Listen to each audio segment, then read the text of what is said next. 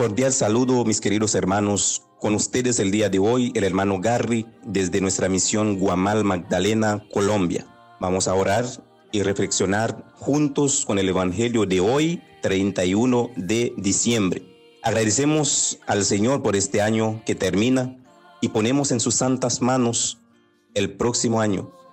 Así también aprovecho para desearles a todos ustedes un feliz año nuevo lleno de bendiciones, en especial salud y alegría. Nos ponemos en la presencia del Señor en el nombre del Padre, del Hijo y del Espíritu Santo. Amén. Escuchemos con atención la lectura del Evangelio. Del Santo Evangelio según San Juan. Gloria a ti, Señor.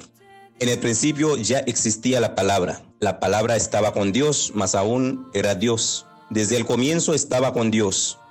Todo lo hizo Dios por medio de ella, y sin ella nada, nada, hizo de cuanto existe. En la palabra había vida, y esa vida ha sido la luz de los hombres, luz que sigue brillando en las tinieblas, ya que las tinieblas no pudieron eclipsarla. Enviado de parte de Dios, vino un hombre que se llamaba Juan. Vino para ser testigo, para dar testimonio de la luz, para llevarlos a todos a creer. Él mismo no era la luz, sino que vino para dar testimonio de la luz. La verdadera luz era la palabra que al venir a este mundo ilumina a toda la humanidad. Estaba en el mundo, un mundo que por medio de ella hizo Dios, pero el mundo no quiso saber nada de ella. Vino a su propia casa y los de su casa no la recibieron, pero hubo algunos que la recibieron y a ellos por creer y confesar su nombre les concedió la gracia de ser hijos de Dios, no como nacen los seres humanos, ni por voluntad natural y humana, sino porque Dios les da la vida. La palabra se hizo hombre y se estableció entre nosotros y nosotros contemplamos su gloria, la gloria que recibe del Padre por ser hijo único, lleno de la gracia y la verdad. De él dio testimonio Juan cuando en voz alta declaró, a él me refería cuando dije que después de mí vendría uno que por existir antes que yo está por encima de mí. De su plenitud todos hemos recibido un don por otro don, pues por Moisés recibimos el don de la ley y por Jesucristo recibimos la gracia de la verdad. A Dios nadie lo ha visto jamás. El Hijo único que es Dios y goza de la intimidad del Padre es quien lo ha dado a conocer. Palabra del Señor.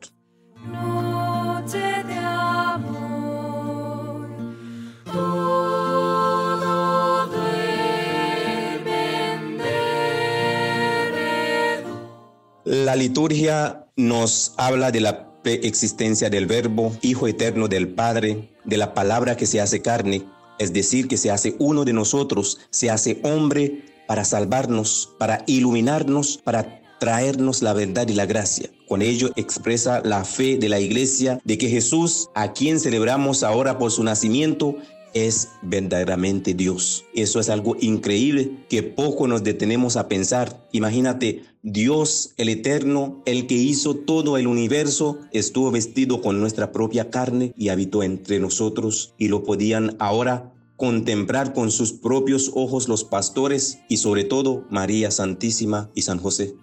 Por eso, hoy, como debería ser para todos los días, realmente es un día de inmensa alegría, de inmensa esperanza y de gozo para toda la creación, para todo el mundo, para todo hombre que espera la salvación, porque el Verbo se encarna en nuestro corazón. Quiere compartir nuestra pobreza, nos quiere acompañar en el diario de nuestra vida. Se puede imaginar cómo se sentiría María, que había recibido la noticia de que Jesús era el Verbo eterno y ahora lo veía como un humano. ¿Qué pasaría por su corazón y su mente? Desafortunadamente, para nosotros los cristianos de este siglo, la fiesta de la Navidad ya no es misterio, sino solo fiesta, porque vivimos en un mundo consumista donde esta gran fiesta para muchos está perdiendo su sentido, está perdiendo su valor. Lamentablemente pareciera que las cosas del mundo tienen más valor que las cosas de Dios.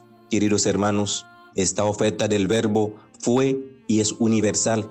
La luz vino al mundo y los suyos no la recibieron, nos dice el texto. Incluso algunos se esforzaron por eliminar esta luz para siempre, como todavía en el mundo actual. Muchos están luchando para eliminar la presencia del verbo en nuestro corazón por el egoísmo, la envidia y muchos otros medios. Pero te aseguro que eso es imposible. La luz de Cristo venció la muerte y nos ha dado a nosotros, a los que la hemos aceptado, la posibilidad de sentir que la salvación es posible. Hoy no es un día para pensar mucho, es un día para adorar, para dar gracias al buen Dios y decirle que nos permita seguir siempre viendo la luz de Cristo, esa luz que ilumina nuestra vida, los buenos y los malos momentos. Pues es necesario volvernos a poner de rodilla delante del pesebre de Jesús y mientras nuestros ojos contemplan las figuras del barro que vemos allí, dejemos que nuestra imaginación regrese al momento mismo del nacimiento de Jesús y que así,